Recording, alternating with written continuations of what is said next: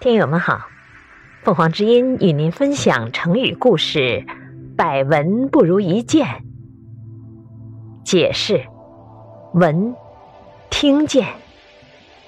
字面的意思是，听得再多，也不如亲眼见到一次。这个成语来源于《汉书·赵充国传》。充国曰：“百闻不如一见，兵难于渡。臣愿驰至京城，图上方略。”西汉宣帝时期，羌人侵入边界，夺城攻地，烧杀掠抢。宣帝召集群臣计议，询问谁愿带兵前去拒敌。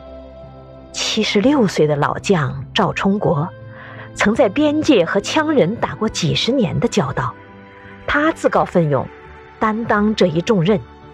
宣帝问他要派多少兵马，他说：“听别人讲一百次，不如亲眼一见。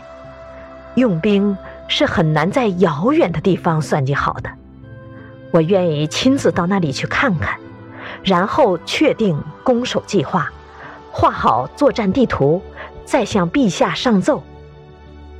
经宣帝同意，赵充国带领一队人马出发。队伍渡过黄河，遇到羌人的小股军队，赵充国下令冲击，一下子捉到不少俘虏。兵士们准备乘胜追击，赵充国阻拦说：“我军长途跋涉至此。”不可远追，如果遭到敌兵伏击，就要吃大亏。部下听了，都很佩服老将的见识。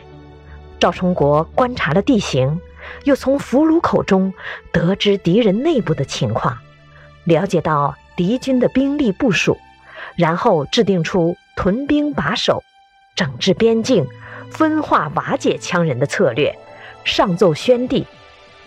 不久，朝廷就派兵平定了羌人的侵扰，安定了西北边疆。